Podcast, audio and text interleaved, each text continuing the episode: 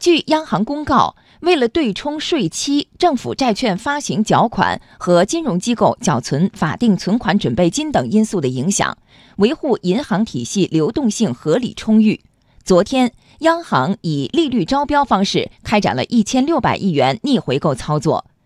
这是今年十月二十六号暂停逆回购后，时隔三十六个工作日，央行首次开展公开市场逆回购操作。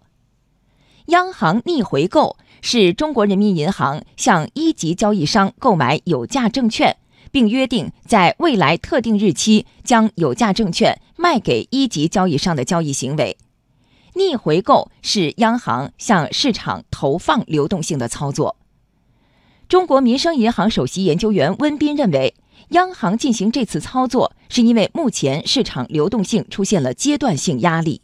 目前呢，整个市场的流动性啊，总体是稳定的。但是呢，因为近期也有一些季节性的一些因素，一个呢是企业所得税啊，这个上缴啊，会使资金啊回笼到财政存款里面。那么另外呢，近期呢，地方政府债券的发行啊在增加，所以呢，债券的在缴款。这也是把流动性一个减少。第三个因素呢，就是银行在这个时间呢要交这个法定存款准备金。这三项因素呢，是目前的流动性啊出现了一个阶段性的压力。据央行公告，央行在今年三季度货币政策执行报告中指出，未来货币政策仍保持稳健中性基调不变，要维持流动性合理充裕，增强政策的前瞻性、灵活性和针对性。温彬说：“预计央行将通过公开市场操作，保持流动性总体水平的平稳。